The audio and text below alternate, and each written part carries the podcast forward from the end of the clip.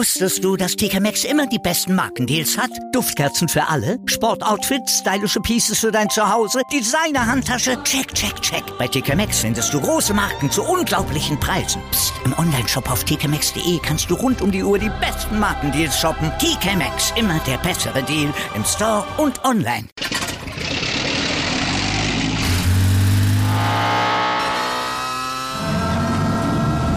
Von 0 auf 100.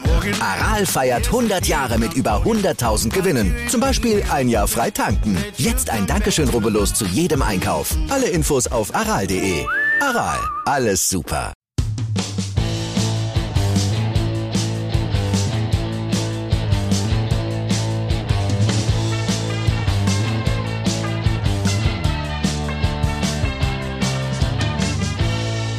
Ah, ja, schön, dass ihr dabei seid. Ich bin Christoph Fetzer. Bissl Hockey geht immer. Habe ich mir gerade äh, sagen lassen müssen, dass ich müde aussah letzte Nacht. Das ist ja auch super. Jetzt kann ich zumindest den Kollegen Bernd Schwickerath auch in der Kamera sehen, kann das aber nicht zurückgeben. Der top, top sieht aus, frisch ja, sieht absolut. aus. Servus. Danke, danke. Also du hast auch top moderiert, aber du saßt so, ich fand so zwischen drittem Drittel und Verlängerung man schon gemerkt, dass du dir dachtest, oh, ich könnte jetzt auch um Heimweg sein, ne? Sag ich mal. Naja, das hat man, wieso, das hat man nicht gemerkt. Das ist immer, der, der Klassiker ist dann tatsächlich jetzt auch nochmal in den, in den K.O.-Spielen, klar gibt's da nochmal Verlängerung und äh, der andere Klassiker ist dann, die Verlängerung ist schnell vorbei, vor allem bei 3 gegen 3. Also du weißt ja dann eigentlich, jetzt gibt's die Verlängerung, gut, dieses Mal war es relativ lang noch verglichen, aber dann ist es dann, ja, du weißt, es dauert jetzt noch ein paar Minuten, aber dazwischen gibt's halt jetzt vor allem beim Spiel um Gold gibt's halt dann dazwischen nochmal die lange Pause. Ja, dieses. Sonst waren ja immer drei Minuten Pause ja. und dann Verlängerung, sagst du, okay, dann ja. geht's halt nochmal eine Viertelstunde länger, so allein die 18 Minuten und du weißt, äh, für ein paar Minuten dann Reishockey, aber irgendwie so von der Dramatik. Also wir sprechen über die U20-Weltmeisterschaft. Da wollte ich gerade sagen, vielleicht soll ich den Leuten mal erklären, worüber wir reden. Ne? genau, wir sprechen über die U20-Weltmeisterschaft. Bernd Schwickerath äh, hat das Glück gehabt, dass er mir dabei auch zusehen durfte beim Kommentieren. Und das Ganze dann, ist er doppelt fies, selber ausgeschlafen, beziehungsweise in der Früh im Real Life. Also das ist natürlich dann schon, da zu sagen, du sahst ganz schön so wieder aus ja, letzte Nacht da. Ich, ich habe wirklich sehr viel nachts geguckt, aber heute ging es einfach nicht, also heute Nacht. Und dann ist natürlich die schöne Sache, dass man es im Real Life gucken kann. Ne? Deswegen habe ich es heute Morgen geguckt. Denn wir wollen natürlich über dieses Turnier nochmal sprechen, über die U20-Weltmeisterschaft insgesamt, übers Finale, über die Kanadier, über den Superstar Conor Bedard, der gar nicht so auffällig war im Finale, aber natürlich über die deutsche Mannschaft. Ja, äh, Bernd, wenn du schon gesagt hast, äh, viel gesehen, auch viel in der Nacht. Wie war es denn für dich zum, zum Schauen? Ja, fantastisch. Also wirklich fantastisch. Ich äh, habe sogar eben nochmal drüber nachgedacht, äh, als ich, ich habe deine Abmoderation da gesehen, wo du dann noch so sagst, ja klar, und bei Magenta gibt's die Tage auch viel Eishockey und DL wieder. Da habe ich gedacht, oh, hoffentlich gibt das nächstes Jahr wieder, äh, dass die World Juniors übertragen werden. Also natürlich ist man irgendwie auch in der Lage, sich einen verwackelten TSN-Stream zu besorgen. Aber das ist ja nicht immer so einfach. Also die Spiele, die Magenta jetzt nicht übertragen hat, die konnte man ja nicht einfach regulär so gucken. Und es ist einfach für ein schönes Angebot ist, dass man dieses Turnier einfach so weggucken kann. Und das Schöne an dem Turnier ist, ist mir dann nochmal aufgefallen, ist auch das Format, ne? Zehn Mannschaften, zwei Gruppen, schnell vorbei. Ist jetzt kein Turnier, was vier Wochen dauert, noch nicht mal drei Wochen. Es ist irgendwie innerhalb von zehn Tagen grob vorbei. Schnelle Vorrunde, recht zügige, zügige K.O.-Phase. Und da habe ich mir nochmal überlegt, wäre das nicht auch eine Sache für die AWM? Wäre die dann nicht auch populärer? Ich verstehe natürlich die wirtschaftlichen Zwänge, je mehr Teams, desto mehr Übertragung, desto mehr Spiele, verstehe ich alles ganz klar. Aber da habe ich mir gedacht, das ist doch eigentlich das perfekte Format. Und ähm, man kann es echt schön schnell weggucken. Die Spiele sind schnell hintereinander, wunderbar.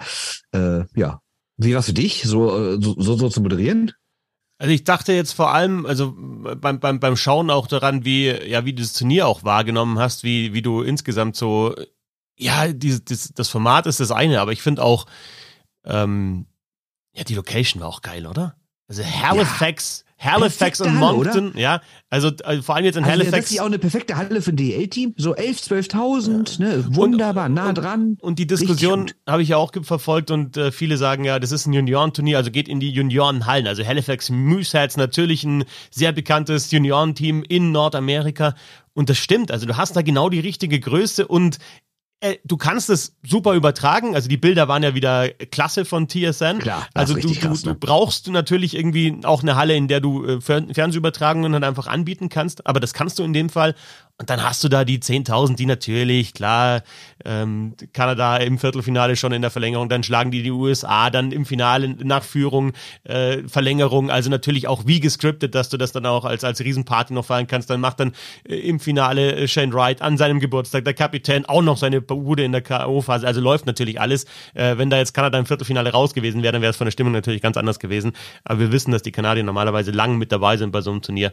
Insofern optimale Location und ja, es ist einfach zum, es macht Spaß, dieses Turnier zu kommentieren, weil du weißt, dass immer was passiert. Also jetzt selbst im Finale, ich habe mir gestern, ich habe es dann ja auch mal gesagt, ich fand das sehr, sehr reif von Kanada. Die machen die zwei Tore, führen mit 2 zu 0 und dann ist das überhaupt nicht spektakulär. Also nicht mehr diese Bedard-Show, die wir teilweise gesehen haben und die spielen die Gegner her, sondern sie wissen, okay, das ist jetzt, was wir machen müssen. Wir führen 2-0, wir brauchen keine Tore mehr, wir, wir spielen das ruhig runter und dann doch kippt das einfach, weil dann doch diese mhm. Fehler passieren. Das wissen wir insgesamt im Eishockey so, die Fehler passieren einfach. Aber auf dem Level halt einfach bei den Junioren noch viel mehr. Und wie gehen die dann damit um? Dann äh, fängst du rattern an im Kopf.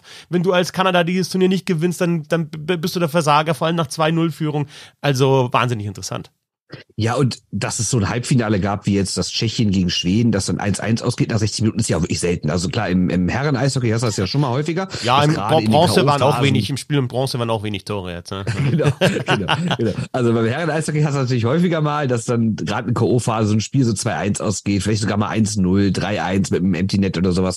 Aber hier hast du ja 6-2, 7-6, 5-3 und nur solche Ergebnisse. Das ist natürlich schon, schon großartig. Und natürlich dieser Moment, Momentum Swing, ja, sorry für das Wort, aber ähm, der ist natürlich, dem, also im krassen fand ich das ja im Halbfinale USA, Kanada, wo die USA wirklich die Kanadier an die Wand gespielt haben. Wie war es zwischendurch? 9 zu 0 Torschüsse und 2 zu 0 Tore. Und ich habe wirklich gedacht, Alter, die Kanadier lassen sich ja vorführen, so wie ich das noch nie gesehen habe.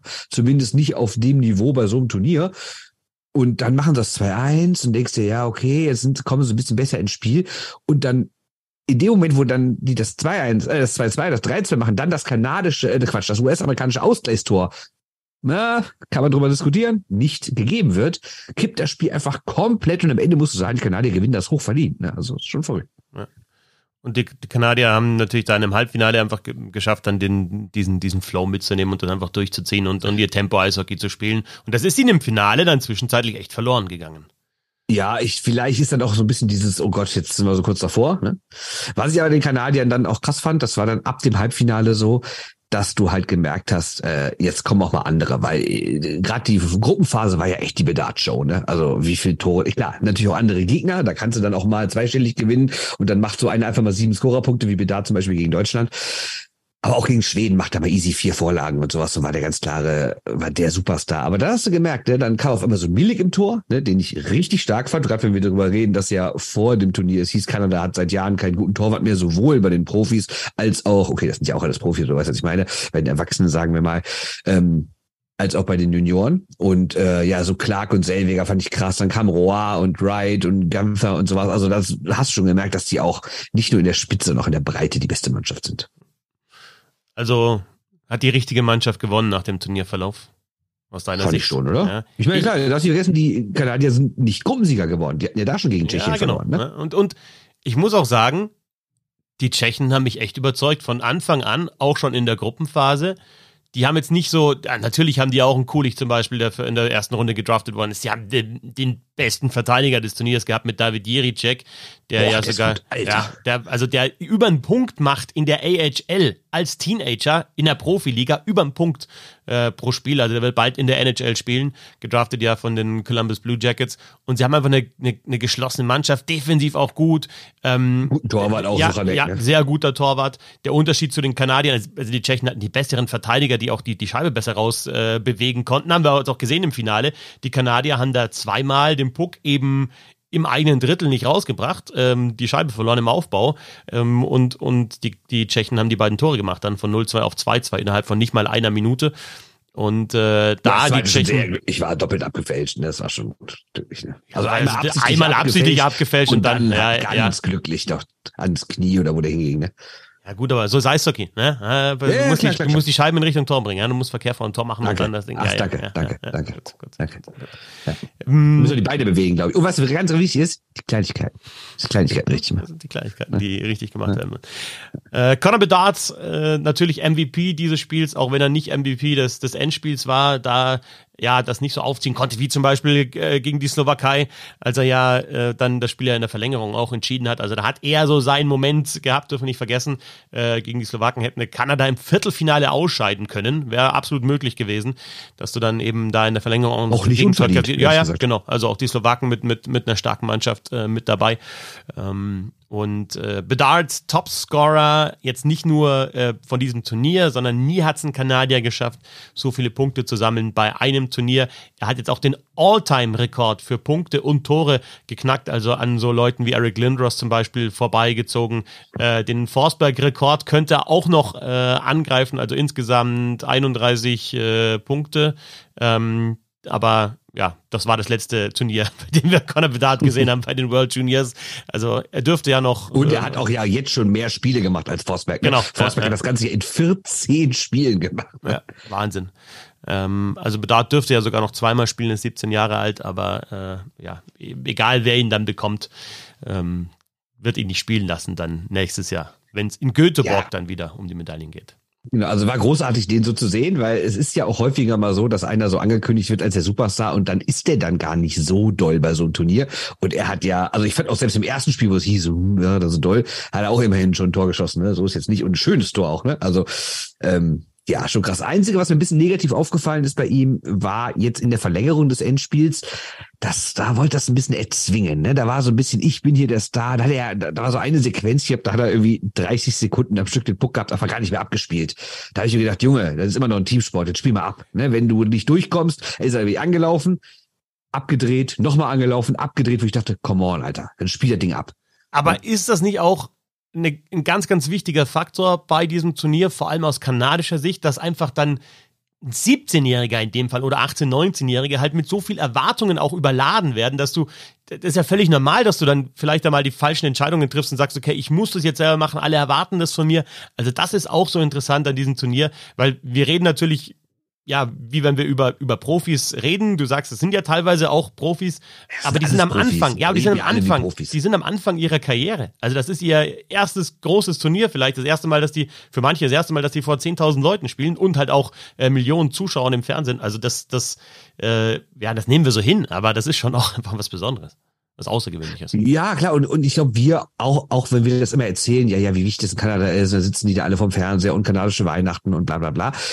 Ich glaube, wir können das immer wieder erzählen, trotzdem nicht ganz nachvollziehen. Ne? Ich, weil es gibt einfach in Europa nichts Vergleichbares. Also wir vergleichen ja gerne kanadisches Eishockey mit deutschem oder europäischem Fußball, aber es gibt ja hier gar nicht diese Kultur, dass, also nehmen wir an, die U20 WM im Fußball oder die U21 Europameisterschaft, die wäre auch immer über Weihnachten. Dann wäre das hier vielleicht auch so. Aber man kann es ja gar nicht richtig vergleichen, weil selbst die A-Jugend-Bundesliga im Fußball, da sind ja teilweise 30 Zuschauer. Das ist ja überhaupt null zu vergleichen mit irgendwie der Tradition, die da irgendwie eine CHL hat. Mit, äh, ja, mit irgendwelchen großen Endturnieren, Memorial Cup und sowas, ne? Und berühmten Trophäen oder selbst im, im College-Sport in, in den USA. Das hat, hat eine ganz, ganz andere Tradition als, als all der Jugendsport hier in Europa. Und deswegen ist das, glaube ich, alles für uns sehr, sehr schwer nach, nachzuvollziehen, was das schon für Stars sind. ne? Die Kanadier vor allem im Sturm extrem gut besetzt. Äh, Conor Bedard der First Overall Pick, einige First Rounder, also fast nur First Rounder, zumindest dann in den entscheidenden Szenen sind die First Rounder drauf. Äh, Shane Wright schon als NHLer da auch schon ein Tor geschossen. Ähm, der Kapitän als am höchsten gedrafteter Spieler auf äh, Platz vier. Also wirklich ein großer Pool an Talenten, an Prospects. Lass uns ein bisschen insgesamt auf die Spieler schauen, die rausgestochen sind, international. Also wir haben jetzt äh, im All-Star-Team hatten wir jetzt äh, Suchanik im Tor, wir haben in der Verteidigung Jiricek und Jansson. Da wurden dann auch alle bedient, die dann eben ja, im, eben dann auch eine Medaille geholt haben. Cooley kommt noch mit dazu im Sturm. Äh, natürlich auch ähm, Bedard dann auch im Sturm mit dabei und Kulich war Kulich. noch, ne? von Ja. den Tschechen. Ähm, ja, es kommt auch so ein bisschen vor, als sei das so auch ganz nett auf die Teams aufgeteilt, ne? Ja, aber es ist ja von den, von den Medien gewählt, also es ist auch nicht so, dass dann die, die sich denken, okay, dann, dann müssen wir denen noch was geben. Und dann wird, äh, Suchanik ist im All-Star-Team und dann wird aber ähm, Gajan, der Slowake, der ja wirklich überragend gehalten hat, auch im Boah, Viertelfinale ja, gegen Kanada, der wird dann zum besten Torwart noch ausgezeichnet, ist aber nicht im All-Star-Team. Ja, und solche Geschichten, aber das sind natürlich ja, gut, schon... Das sind aber unterschiedliche Sachen, weil das ja. eine wird ja vom Direktorat genau, gewählt, ja, das andere genau, ja, es ist ein Medien-All-Star-Team und dann das Direktorat der IHF wählt nochmal pro Position ein. Ja. Und, und ähm, dann die, die, die Positionen werden ja auch nochmal eben, also Adam Gajan eben dann äh, bester Torwart, David Jirenczek, bester Verteidiger, Conor Bedard, bester Stürmer und MVP Conor Bedard von diesem Turnier. Ähm, Gerade, ich finde in der Verteidigung, ähm, ja, so ein Luke Hughes zum Beispiel, also was der im Spiel um Bronze auch nochmal gezeigt hat, äh, da siehst du halt auch schon, dass der einfach nochmal einen Schritt weiter ist, also ja, auch, auch die Verantwortung, die der übernommen hat, äh, ja, sicherlich auch ein Kandidat gewesen für fürs All-Star-Team oder vielleicht nicht für den besten Verteidiger, aber fürs All-Star-Team.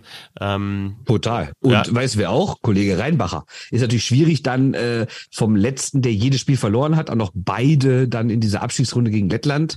Ähm, also wir reden natürlich über den Österreicher. Aber wenn wir mal gesehen haben, alleine diese letzten drei Minuten gegen Deutschland, wo der einfach vorne 80 Torschüsse hatte, gar nicht mehr vom Eis gegangen ist, hinten zwei Gegentore verhindert hat durch sensationelle Defensivaktionen. Äh, klar, jetzt darf man sich natürlich auch nicht so von so einzelnen Highlights blenden lassen. Aber grundsätzlich war, hat Rheinbacher schon wirklich gezeigt, warum er in dem Alter schon so eine große Nummer ist in der Schweizer Liga. Ähm, der, den werden wir auch, glaube ich, in nicht allzu langer Zeit mal in Nordamerika sehen. Mhm. Und dann ist auffällig, dass es vor allem die Verteidiger sind. Ne? Also bei den Tschechen natürlich Jiricek, der raussticht, äh, aber auch ein Swosil zum Beispiel, ein äh, Spacek, extrem offensiv stark. Bei Kanada gar nicht mal so. Ja, also ich finde Selwiger aber schon geil. Selwiger ist schon geil, ja, aber also im Vergleich zu zum Beispiel, vor allem weil Diricek und auch Reinbacher und auch Bixel bei den Schweizern, das sind halt einfach auch so Tiere. Die sind 1,95, ja. aber sie können Schlittschuh laufen. Und das ist halt so der Punkt. Ähm, die, die, die sind groß gewachsen ähm, und, und, und spielen auch hart, aber können eben, sind technisch eben auch so gut. Äh, Shimon ja, Nemots natürlich. So, so, so Typen, die wahrscheinlich Victor Hetman als Vorbild haben, ne? Könnte ich ja. mir vorstellen. Und viele Rechtsschützen auch, ne? Jericek ja. ist ein Rechtsschütze, Reinbacher ist auch ein Rechtsschütze, der Bixel ist ein Rechtsschütze, äh, Shimon Nemitz ist ein Rechtsschütze und äh, ja, das, das so aus meiner Sicht. Wir schauen immer sehr, sehr viel auf die, auf die Stürmer. Ähm, es war von, von den Namen her nicht das Turnier der Torhüter, von den Leistungen her dann eben, du hast gesagt, Milic dann auch im Finale wieder stark, äh, Suchanek war richtig stark, äh, Gajan war stark, USA, ja, äh, jetzt gerade im, im Spiel um Bronze sogar ein Wechsel, da vielleicht jetzt nicht unbedingt den überragenden Torwart gehabt, aber Lindbom hat bis zum Spiel um Bronze, das dann 8-7 nach Verlängerung für die USA ausgegangen ist, wirklich sehr, sehr gut gehalten, sehr, sehr gute Statistiken gehabt. Ähm, ja, und dann sind es ja, vor allem auch, die Verteidiger. Auch Herr Lampin war nicht so übel, ne? Ja, ja, ja. Und dann sind aber vor allem die Verteidiger, die da rausgestochen sind, finde ich. Also das sind so, ähm, ja, und, und aus internationaler Sicht, ähm, aus deutscher Sicht war genau das die, die Problemposition, die Verteidigung. Absolut, das war ja wirklich teilweise verheerend. Ähm, also natürlich äh, ist klar, wenn da, wenn die Gegner wirklich in Wellen kommen und natürlich hast du bei so einem Turnier, wo du halt nur vier andere Teams in der Gruppe hast und nicht wie bei einer Herren WM 7, hast du natürlich fast nur Top-Gegner. Dann ist es natürlich auch schwierig, gerade wenn du irgendwie vier Spiele in fünf Tagen hast oder in sechs Tagen oder sowas. Ne? Das ist natürlich, äh, muss man alles auch immer dann äh, einordnen. Andererseits fand ich halt wie sehr die eingebrochen sind und das fast in jedem Spiel. Also selbst gegen Österreich hatten die ja im letzten Dritten einfach gar nichts mehr zu melden und haben so Probleme gehabt, den Puck hinten rauszukriegen, machen haarsträubende Fehler in der eigenen Zone. Erinnere dich, wie das zweite Tor der Österreicher fällt und diesen, diesen Puckverlust dann direkt vor dem eigenen Tor. Und ähm, auch wenn du gesagt hast, gegen Schweden nur 0-1 verloren und am Ende warst du sogar die bessere Mannschaft, hättest vielleicht sogar einen Ausgleich verdient gehabt, darf man nicht vergessen, dass Herr Quapp auch so viele Dinge halten musste. Also man hätte sich auch nicht beschweren können, wenn es da schon 3, 4, 5, 0 für die Schweden gestanden hätte. Und gerade bei den Spielen, also auch die Unterzahl gegen Kanada, die eine nach, nach der 5-Minuten-Strafe, haben sie irgendwie vier Tore in zweieinhalb Minuten kassiert oder sowas. Ne? Also wie oft die so komplett eingebrochen sind, wo dann für Minuten einfach gar nichts ging und wo du gedachtest, Junge, du kannst ja nicht mehr mehr einen Pass auf drei Metern an den Mann kriegen. Also das fand ich wirklich schon schwach, wie, wie große Probleme die deutschen Verteidiger da hatten.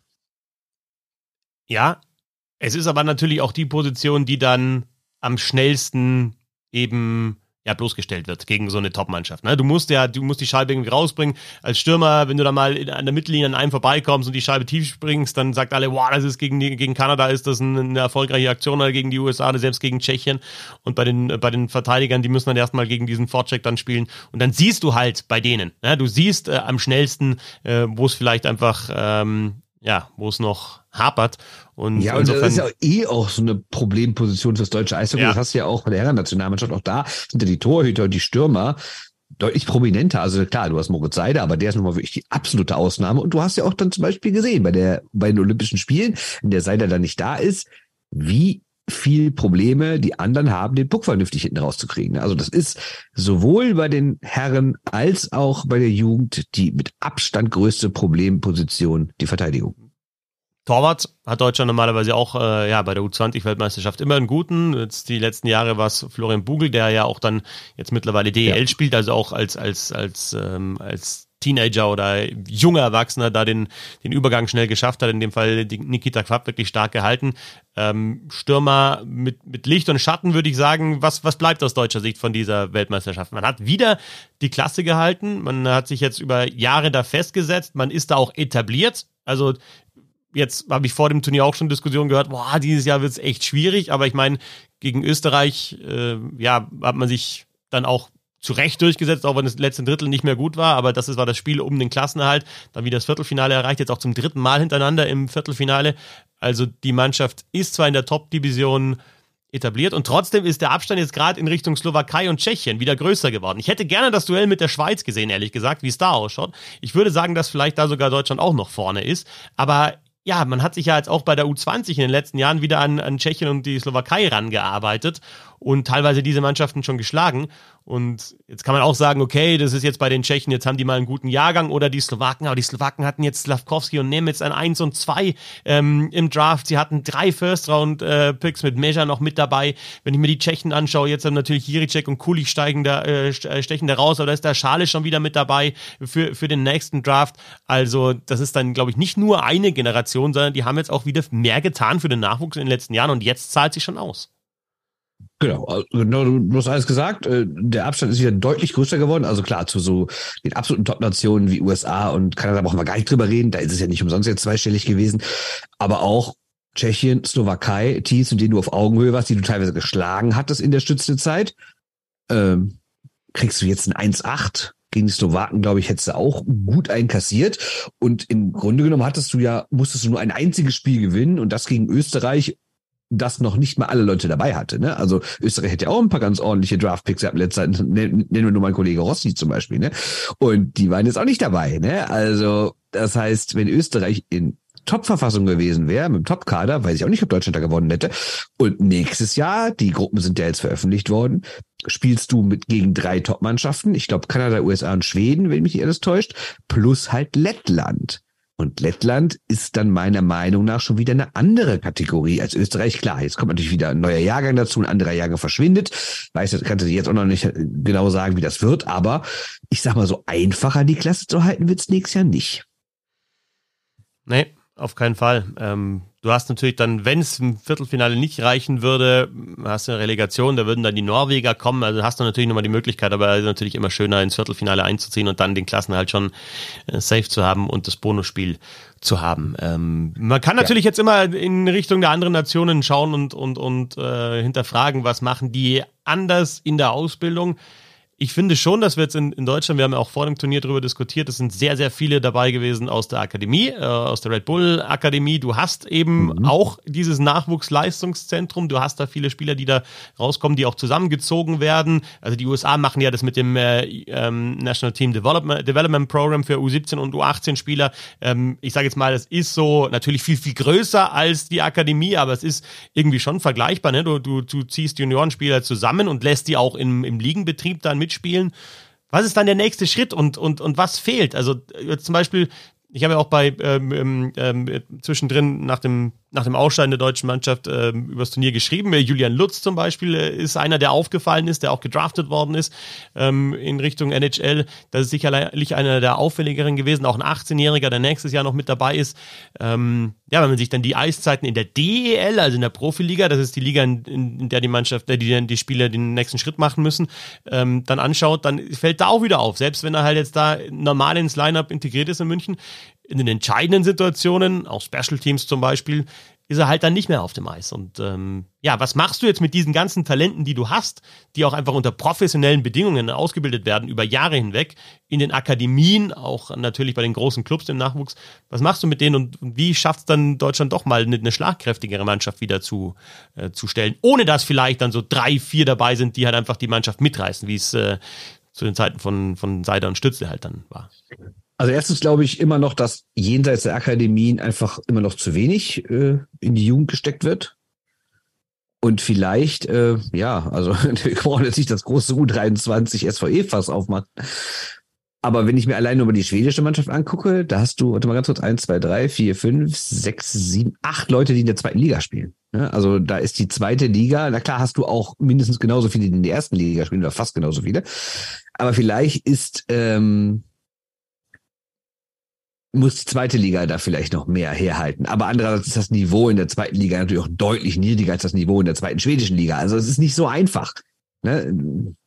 Einerseits sagst du natürlich, klar, früher sind die alle mit 16, 17 nach, nach Nordamerika abgehauen und heute bleiben sie oft, weil halt sowas wie Mannheim sich gut entwickelt hat, was die Akademie da von den Jungadlern angeht, weil Red Bull sowieso auch Berlin und Köln scheinen ja irgendwie Fortschritte gemacht zu haben, aber anscheinend machen die anderen Nationen noch viel größere Fortschritte. Und du siehst es ja auch daran, dass es auch insgesamt, finde ich, ein bisschen enger geworden ist. Also wenn du siehst, wie stark die Slowakei ist, dass die auch die USA schlägt, ne, dass auch dann abgesehen jetzt von dem deutschen Spiel und von dem Schweizer Spiel, die ja wirklich beide Abschüsse bekommen haben im Viertelfinale, die Spiele relativ eng waren. Also drei der letzten vier Spiele sind in die Verlängerung gegangen. Schon im Viertelfinale gab es enge Spiele mit Verlängerung und sowas. Also irgendwie scheint das alles näher aneinander zu rücken. Nur die Deutschen nicht. Und die Schweizer äh, so gesehen jetzt auch nicht, weil die hatten in den letzten Jahren auch nicht die Super Draft-Picks und so. Äh, tja, jetzt bin ich ein bisschen abgeschweift, weil ich mich irgendwie um eine Antwort drücke. Ich keine Ahnung habe, was ich darauf antworten soll. Also was kann man besser machen? Keine Ahnung. Noch mehr ausbilden, noch mehr trainieren. Vielleicht die Spieler doch früher äh, hochziehen oder ich weiß nicht. Keine Ahnung. Es wird halt in der DL und das ist ja ein Stück weit sogar auch verständlich jetzt, äh, wo es wieder einen Abstieg gibt, äh, sehr kurzfristig gedacht. Ne? Natürlich von, nicht mal für eine Saison, sondern eigentlich für ein, für ein paar Monate fast nur. Und, eigentlich für ein Wochenende immer. Ja, ja, vielleicht überspitzt, aber logisch. Also du musst natürlich auf den kurzfristigen Erfolg schauen und den kriegst du vielleicht durch einen durch einen ja schon fertigen Spieler Mitte Ende 20 AHL, ja, also der klassische der klassische DELer kriegst den eher, aber ich glaube, dass die, das Potenzial, wenn du wirklich mal das nutzen würdest, dass, dass es eben jetzt die gut ausgebildeten Spieler auch gibt, das äh, Potenzial ist dann von so einem Jungen äh, vielleicht sogar höher, wenn du den auch wirklich mal über Jahre hinweg dann eben auch ja, weiterbildest dann. Nur, das ist halt wahrscheinlich eine, eine Funktion, die nicht die DL übernehmen kann. Vielleicht noch nicht mal die ja, DL2, genau, genau, aber, aber, aber lass zum Beispiel mal das Beispiel Kaufbeuren anschauen, die mit vielen jungen Spielern ähm, ja auch eine gute Rolle spielen in der DL2. Ähm, am Anfang aus der Not geboren. Jetzt merken sie, das, das funktioniert ganz gut. Also auch die, die jungen Deutschen ersetzen dann die, die Arrivierten, die ausgefallen sind, ordentlich. Aber dennoch muss ja dann irgendwann der Schritt kommen, äh, in die in die DEL und nicht erst mit 25, sondern irgendwann muss ja dann auch der Spieler, der der sich in der DEL 2 bewiesen hat, muss in die DEL. Also den Übergang brauchst du ja trotzdem. Sonst sonst werden die ja, Spieler auch nicht besser, denn die stagnieren ja dann. Genau, aber da kann ich jetzt zum Beispiel dann ein, einige Teams auch verstehen, die dann sagen, warum soll ich mich denn überhaupt hier so drum kümmern? Weil erstens kann es mir egal sein, was die Nationalmannschaft macht. Und außerdem, wenn der Spieler dann richtig gut wird, dann geht er eh nach irgendwie Berlin, Mannheim, München. Ne? Also also das haben wir in den letzten, letzten Jahren ja häufiger gesehen, dass gerade gezwungen auch durch die U23-Regel, dass da Mannschaften Leute einsetzen, denen vielleicht ein bisschen mehr Eiszeit geben, dann entwickeln die sich gut, dann sind aber direkt wieder weg. Also es ist, und, und wir haben ja eben nicht die Situation wie im Fußball, dass du dann eine Ablösesumme kriegst, dass du zumindest sagen könntest, okay, ich habe hier jetzt zwei, drei Jahre oder vielleicht sogar noch länger in die Ausbildung eines Spielers investiert und es rentiert sich insofern, dass er mir vielleicht nicht mehr weiterhilft, wenn der 25. dann ein Tor gegen mich schießt, aber ich habe zumindest ein paar Millionen Ablöse bekommen Weißt du, du gibst ihn ja immer umsonst ab im Eishockey, ne? Also vielleicht muss da noch viel mehr mit Ausbildungspauschalen und Vergütungen hantiert werden. Ja. Tim Wohlgemuth ist da so ein Paradebeispiel. Ja, zum Beispiel, ne? ja. Genau. Also der, der auch dann U20-Weltmeisterschaft ähm, Ja, oder Iserlohn äh, mit Bergmann, der ja. auch, oh, ja. aber da geht er der Mann. Gut, jetzt ist er wegen der besonderen f- privaten Sache jetzt nochmal für ein paar Monate zurück nach Iserlohn gegangen, aber unter normalen Umständen wäre der auch einfach weg gewesen. Ja, aber also du siehst ähm, an, an, an ein paar Spielern dann schon, dass sie Schön einmal Fall- also, ja. was, was hat Krefeld davon gehabt, Tim Schützle über ein Jahrzehnt auszubilden? Der geht mit dann 16, 17 nach Mannheim und jetzt lassen sich die Mannheimer auch zu Recht, nicht falsch verstehen, die Schulter klopfen, dass die Tim Schützle ausgebildet haben. Eigentlich hat aber die ganze Vorarbeit Krefeld geleistet und da redet einfach niemand drüber. Ne? Auch so eine Sache. Also du hast so jemanden wie Moritz Seider, der sich dann in seinen NHL-Vertrag äh, reinschreiben lässt, dass auch die, die, die Ausbildungsvereine, für die er ganz am Anfang gespielt hat, äh, ein bisschen bedacht werden. Aber das Erfurt. ist natürlich eine sehr, ja genau, das ist eine sehr spezielle Situation dann bei Moritz Seider. Also der Schwickerrat will es über Geld regeln, über Geld will er es regeln. Über, ja, Ich fürchte, dass, dass, dass, es, äh, dass es irgendwie nicht anders funktioniert, oder? Also du musst den Leuten ja auch einen Anreiz schaffen, in die Jugend zu investieren, fernab von so romantisierenden Sachen wie, ach guck mal toll, wir können hier sagen, wir haben vier Leute aus der eigenen Jugend bei uns im Verein rumspielen. Ich glaube, du musst irgendwie die Anreize höher machen, dass die Leute sagen, ja, es lohnt sich für uns auch, was zu machen. Weil jetzt, guck dir zum Beispiel Bremerhaven an. Die bilden einfach gar nicht aus und stehen aber gut da in der Liga. Ne? Also klar, ne? Bremerhaven hat auch eine andere Situation. Eine, ist auch eine Region, wo jetzt nicht sehr viele Eishockeyvereine in der Nähe sind und wo die ständig die Besten sich ranziehen können. Ne? Also klar, ist auch schwieriger da oben, verstehe ich alles. Aber ehrlich gesagt gibt's ja hat Bremerhaven ja überhaupt null Nachteil davon, dass die nicht so ausbilden wie jetzt zum Beispiel Bad Tölz oder sowas. Ne? Und die U23-Spieler sind dann ja größtenteils eben auch zum Auffüllen des, des Lineups und auch da geht ja die, die U23-Regelung am, am Ziel auf jeden Fall vorbei in, in, in vielen, in vielen Ja. Fällen. Ähm, ich finde es halt nur ein, wirklich ein Dilemma, dass du jetzt und dann man vielleicht doch noch mal ein bisschen positiver, was die deutsche Mannschaft anbelangt, so eine Mannschaft hast, bei der du schon äh, Spieler hast, wo, wo, wo aufblitzt, dass, dass, äh, dass sie was können, dass sie auf jeden Fall das Talent haben und eben auch jetzt schon ausgebildet sind, dass du eine Mannschaft hast, die, die gut zusammenhält, die gut äh, zusammenspielt und arbeitet. Das haben sie auf jeden Fall gezeigt. Und das hat auch Tobi Abstreiter wieder geschafft, so eine Mannschaft zu formen, die sich halt in dieser Top-Division hält. Und wir dürfen nicht vergessen, auch ähm, mit, äh, mit, mit großen Namen, also beim letzten Abstieg, da waren äh, ja so Spieler wie, wie, wie Kahun zum Beispiel mit dabei. Also das äh, waren dann schon auch Spieler, die, die es zu wirklich was gebracht haben. Also auch nicht so, dass da nur Spieler dabei waren, die, die dann nie wieder aufgetaucht ähm, sind.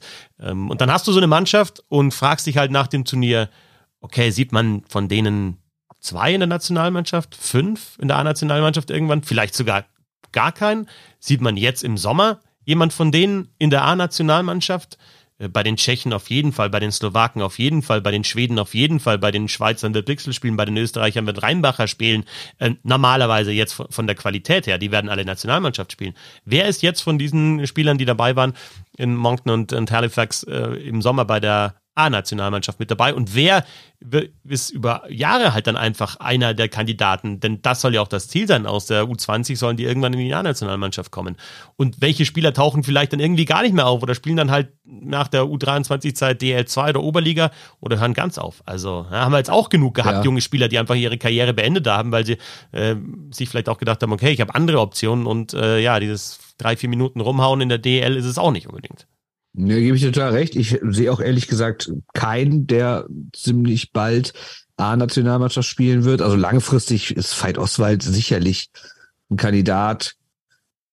Ja, Quapp irgendwann. Ich weiß nicht, wie es mit den Torhütern so weitergeht. Ja, und die beiden Heigels vielleicht, obwohl die auch natürlich jetzt schon die ältesten beiden im Team waren. Ne? Also das ist natürlich auch so eine Sache. Du hast keinen 17-Jährigen dabei gehabt. Relativ viele 19-Jährige schon. Ne? Also ja, ich finde absolut berechtigt den Hinweis darauf, dass in anderen Nationen natürlich ähm, der Übergang von der U20-WM zur Herren-WM auch ein einfacher ist, ganz klar. Julian Lutz wird auf jeden Fall ein Kandidat sein für die, Ja. für die Nationalmannschaft. Ja, auch bei, bei Lutz letztes Jahr noch kaum eingesetzt, einfach in der DL. Und der war hat einfach viel- ein paar Minuten, war verletzt, viel ne? Verletzt, muss man auch dazu sagen. Man hat, der hat ein paar Minuten gespielt. Jetzt merkst du schon, ja, in, in ein paar Situationen, der kann was, aber es sind dann einfach diese paar Situationen, wo es immer auch in der DL aufblitzt. Dann merkst du, okay, boah, das ist eine starke Aktion, der traut sich auch was zu. Oswald ganz genauso in München. Und dann, ja, schaust du dir aber die, die Statistiken und auch die Eiszeiten an und denkst da, boah, da, da ginge vielleicht noch mehr. Unter dem Strich trotzdem. Ganz kurz, eine ah. positive Sache noch, ja. was man dieser Mannschaft echt anmerkt, ist dieser totale Einsatz. Ne? Also klar, man kann auch über Fehler reden und man muss auch, man muss auch diese drei Klatschen, die sie bekommen haben, definitiv kritisch ansprechen.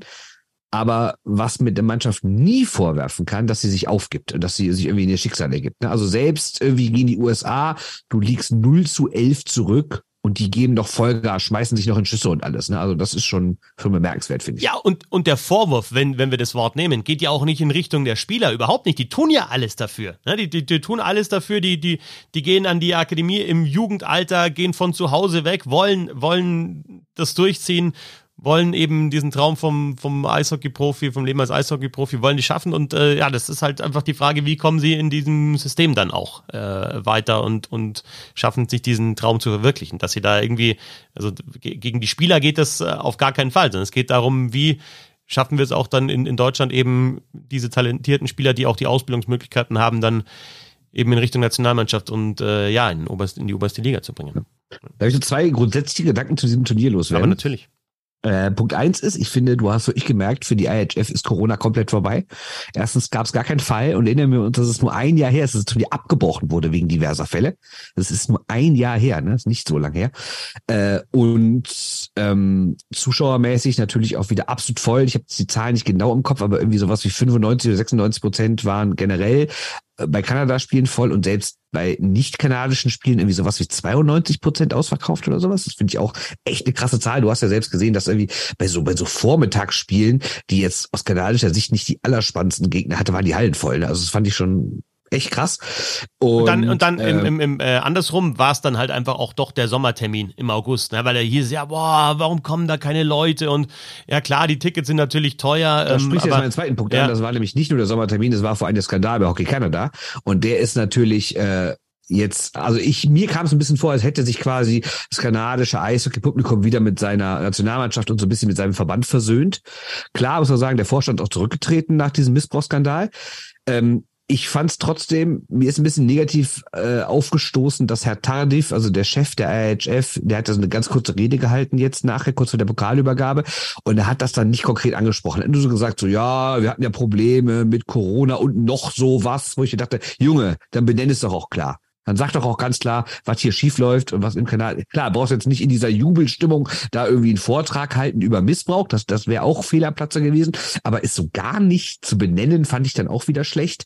Ähm, Entweder du hältst eine Rede oder du sagst ein paar, äh, ein paar Worte, das war Turnier, danke für die Unterstützung an die Fans und hier ist der Pokal. Also das war dann auch so rumgestopsel. Ist natürlich genau, auch, also ich habe mir dann echt da in dem Moment gedacht, also hätte man noch ein bisschen besser vorbereiten können, diese Rede. Ja, ja, absolut. Ich meine, ich finde eh krass, wie schlecht der Mann Englisch spricht, aber ja. das ist eine andere Frage. Ähm, äh, ja, aber wie gesagt, ich glaube trotzdem, dass sich Kanada so ein bisschen ein Stück weit wieder mit seiner Nationalmannschaft sowieso, aber auch mit dem Verband versöhnt hat. Das hat dieses Turnier gezeigt. Ähm, Du hast ja auch die Ticketpreise, hast, hast aber Diskussion um Schwarzmarktpreise gesehen? Also für das Finale, die waren ja irgendwie jenseits von 1000 Dollar, teilweise 1500 Dollar ein Ticket oder so. Ne? Ja, aber andererseits, also wir haben Schon das krass. tatsächlich, ein paar, paar Kollegen haben das letzte Nacht auch angesprochen. Kann ja nicht sein, dass du hunderte Euro für ein U20-Spiel zahlst. Aber andererseits, wenn du halt wirklich ein Eishockey-Fan bist und hast dann den, dieses Generational Talent, also das in einem Atemzug mit äh, Conor McDavid, Sidney Crosby, Wayne Gretzky, Mario Lemieux genannt wird, mit Conor Bedard und äh, hast dann Finale in Halifax, mega Stimmung und dann auch noch sogar siehst du die kanadische Mannschaft äh, gewinnen. Klar, ist immer eine Frage, wie viel Geld wirst du ausgeben für ein Eishockeyspiel im Stadion, aber ja, wenn nicht da, wann dann? Ja, und außer, ne, was wir eben schon gesagt haben, also wir können auch gar nicht einschätzen, was Jugendsportler bedeutet. Ne? Das ja. ist halt ist was ganz anderes. Und der andere Gedanke, die müssen wir jetzt auch nicht ganz äh, zu Ende diskutieren. Aber den habe ich ja die Tage schon mal in die Gruppe geschrieben und vielleicht ist das auch, das heißt vielleicht, ist auf jeden Fall auch mal ein Punkt des deutschen Eishockey. Das ist schon eine ziemlich weiße Veranstaltung da alles, ne? Also wenn du es anguckst, da sind ja sichtbare Minderheiten. Es gab einen äh, US-Torwart, der ein Schwarzer war und sonst ist das komplett ja. weiß, komplett weiß. Auf dem Publikum, auf dem Eis, die Trainer, alles weiße Männer. Und das kenne ich ehrlich gesagt von keiner einzigen anderen Sportart, gerade im Jugendbereich, die irgendwie so tut, als sei es eine Weltsportart, dass die ethnisch so wenig divers ist. Und ich glaube, das ist langfristig echt ein Problem fürs Eishockey, dass es so ein reiner Mittel- bis Oberschichtensport ist. Und ich glaube auch, ähm, im deutschen Eishockey täte es gut, etwas diverser zu werden. Und das meine ich nicht aus Gründen, um divers zu sein, sondern um einfach die Masse zu verbreitern an potenziellen Spielerinnen und Spielern, weil je mehr Leute, desto besser ist es und je mehr Einflüsse, desto besser. Und ich glaube, das ist auch ein ganz großes Problem auch die, die Geschichte mit Conor Bedard, natürlich ist das richtig geil, wenn du sagst, ah, da hast du einen, einen Typen, der hat alles getan fürs, fürs Eishockey, ja, der im Tag 500 bis 1000 Pucks geschossen, aber du brauchst natürlich auch überhaupt mal ein Haus und einen Hinterhof, wo du diese Pucks schießen kannst und auch Nachbarn, äh, die dann äh, nicht komplett ausflippen, äh, sondern äh, für die es okay sind, die es toll finden, dass da der Nachbarsjunge so ein, so ein Hobby hat. Also äh, klar sagst du immer, ja, die, die tun alles dafür, aber natürlich sind auch die Voraussetzungen, ja, Conor Bedard hat seinen genau Schläger so und seine, seine Inline-Skates mitgenommen als die Familie ja nach Maui dann mal für zehn Tage in den, in den Urlaub ist. Also das ist schon auch eine, eine klar, es ist eine, eine Welt für sich, auf jeden Fall. Ja, ja definitiv. Und jetzt wieder Vollgas äh, DEL, oder? oder? Ja. Es gab ja auch diese Trevor Seagrass-Geschichte, dass die Familie dann für den umgezogen ist nach Michigan, weil da einfach ein besseres Jugendeishockey zu bieten hat äh, und, und mehr Turniere und, und sowas. Also, da muss man sich auch leisten können, einfach mal sagen können, ja, wir ziehen mit der ganzen Familie mal um, ne? Um, um mal easy, um, um den Jungen beim Eishockey-Spielen zu unterstützen. Ne? Die World Juniors, also Geschichte, Kanada holt Gold, Siegtor in der Verlängerung gegen die Tschechen Dylan Gunther, Doppeltorschütze im Finale.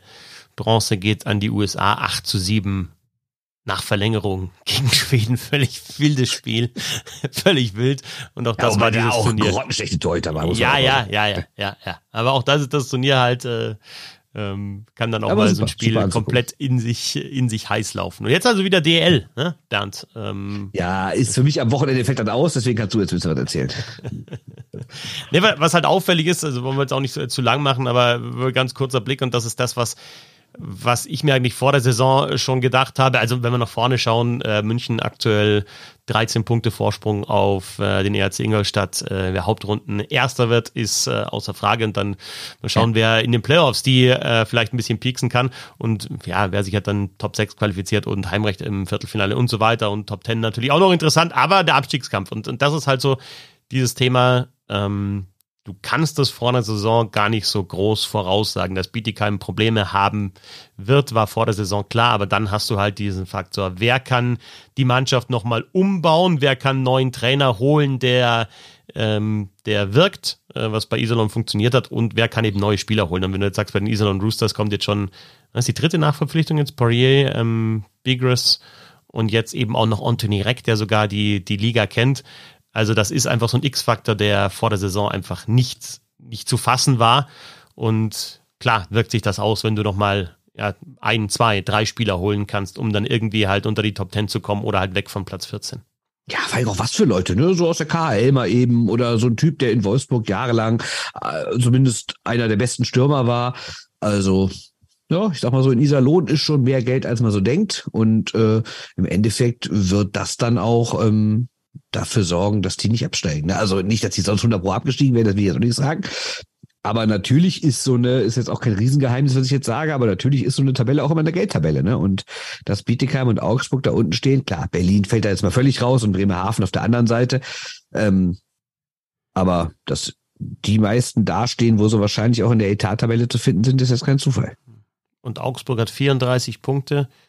Berlin lassen wir vielleicht mal ein bisschen raus. Die haben 41, sind sieben Punkte. Gut, da hat Augsburg zwei Spiele weniger, aber Schwenningen sind dann schon 48, sind 14 Punkte für die Augsburger ja. auf dem vorletzten ja. Platz und, und Bietigheim ist dann nochmal neun Punkte hinter, hinter Augsburg. Da kann man jetzt äh, schon langsam auch, wenn es bitter ist, von der Abschiedstour sprechen. Ähm, ja, Bietigheim ist weg, das ist ja ganz ja, klar. Also äh, Augsburg wird halt, ja, also die müssten jetzt schon eine sehr krasse Serie starten. Jetzt haben sie ja mal zwei in Folge gewonnen, ne? aber natürlich auch wieder dann nicht mit drei Punkten. Ne? Und dass du halt in Wolfsburg da den einen Punkt liegen lässt, das ist, glaube ich, auch so psychologisch was. Wenn du da mal wirklich mit drei, vier Toren Abstand gewonnen hättest, wärst du ganz anders in den Bus gestiegen, als wenn du sagst, wir haben vier Tore Vorsprung vergeigt, dann kannst du trotzdem sagen, wir haben jetzt einen zweiten Sieg in Folge geholt. Aber es ist natürlich ein Sieg, der irgendwie auch wehtut. Ne? Und ja, einfacher wird's nicht. Jetzt spielst du in Köln am Wochenende und in Berlin da muss er auch erstmal punkten. Ne? Also. Und diese erste Saison, in dem es halt dann wirklich dann ja diese zwei potenziellen Absteiger gibt. Dann, ja. Danach geht es halt gegen München weiter, also die nächsten drei Spiele jetzt Köln, Berlin, München. Boah.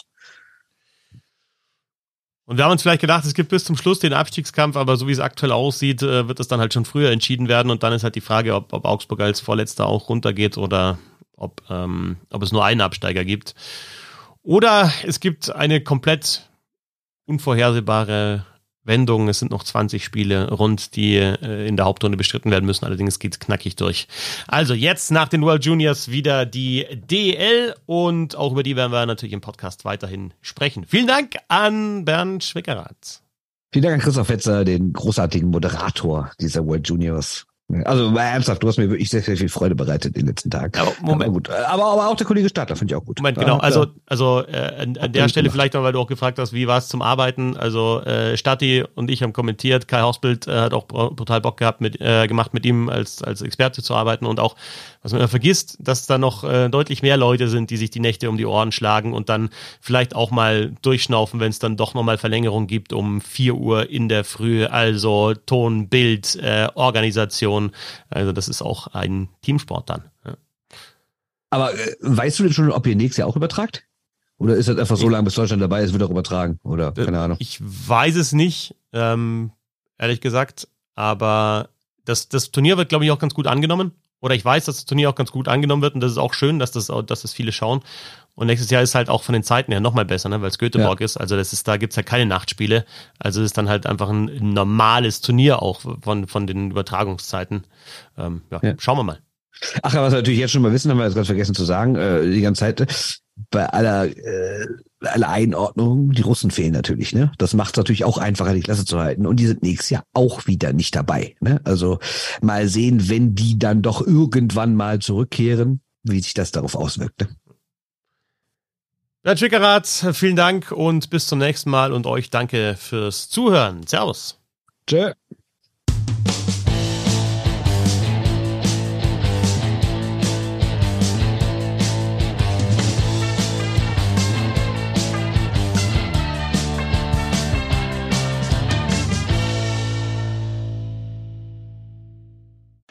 Wieder live von Ihrem Toyota-Partner mit diesem Leasing-Auftakt. Der neue Toyota Jahreshybrid. Ab 179 Euro im Monat. Ohne Anzahlung. Seine Sicherheitsassistenten laufen mit. Und ja, ab ins Netz mit voller Konnektivität. Auch am Start die Toyota Team Deutschland Sondermodelle. Ohne Anzahlung geht's in die nächste Runde. Jetzt los sprinten zu Ihrem Toyota-Partner. Wusstest du, dass TK Maxx immer die besten Markendeals hat? Duftkerzen für alle, Sportoutfits, stylische Pieces für dein Zuhause, Designer-Handtasche, check, check, check. Bei TK Maxx findest du große Marken zu unglaublichen Preisen. Psst. im Onlineshop auf tkmaxx.de kannst du rund um die Uhr die besten Markendeals shoppen. TK Maxx, immer der bessere Deal im Store und online.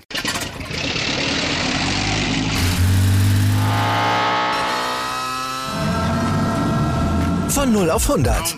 Aral feiert 100 Jahre mit über 100.000 Gewinnen. Zum Beispiel ein Jahr frei tanken. Jetzt ein Dankeschön, rubbellos zu jedem Einkauf. Alle Infos auf aral.de. Aral, alles super.